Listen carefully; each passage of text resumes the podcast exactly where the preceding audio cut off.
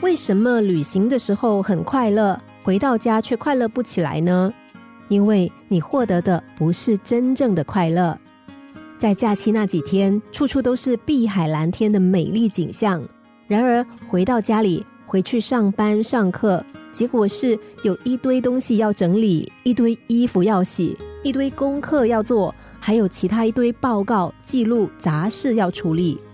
度假的欢喜一扫而光，繁复的生活又向你扑来，让你好想再出走。我们可以在生活中看到自己经历同样的过程。到游乐场、球场、电影院，可以放松心情，暂时忘却烦恼，甚至是大笑一场。可是笑过之后，好像一切又回到了原点。通过考试、升职加薪、度假旅游，这些都曾经让我们雀跃不已。但是要不了多久，快乐的感觉又消失无踪了。如果说快乐有一个起点，最终还是会到达终点。当你说跟你在一起很快乐。或者是出国旅游好快乐，表示什么？如果少了那个人，或者是那个地方，就无法感受同样的快乐了。而因为那个人或那个地方无法一直存在，你也无法保持快乐，对吗？会失去的快乐都不是真正的快乐。我们最好在往外寻找之前，先看看自己的内心：我开心吗？我喜悦吗？我知道快乐是什么吗？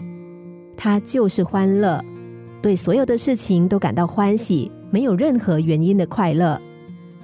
不妨去注意一些快乐的人，他们并不是最有钱、长得最美，或是拥有最多的人，因为快乐不是来自于我们拥有的东西，而是一种内在的涌现，就像是水塔里的水。如果水塔没有水，即使换了再多的水龙头，还是没水，只能够不断的向外取水。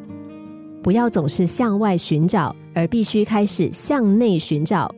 比如，向孩子们学习简单的快乐，还有身边的一草一木、一花一叶、一点小事物，都能够带给我们最单纯的快乐。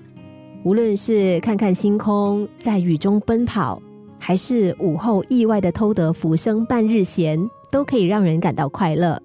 一旦你对平凡的自己感到快乐，那快乐就会永远与你同在，这就是永恒的快乐。心灵小故事，星期一至五下午两点四十分首播，晚上十一点四十分重播。重温 Podcast，上网 U F M 一零零三 t S G。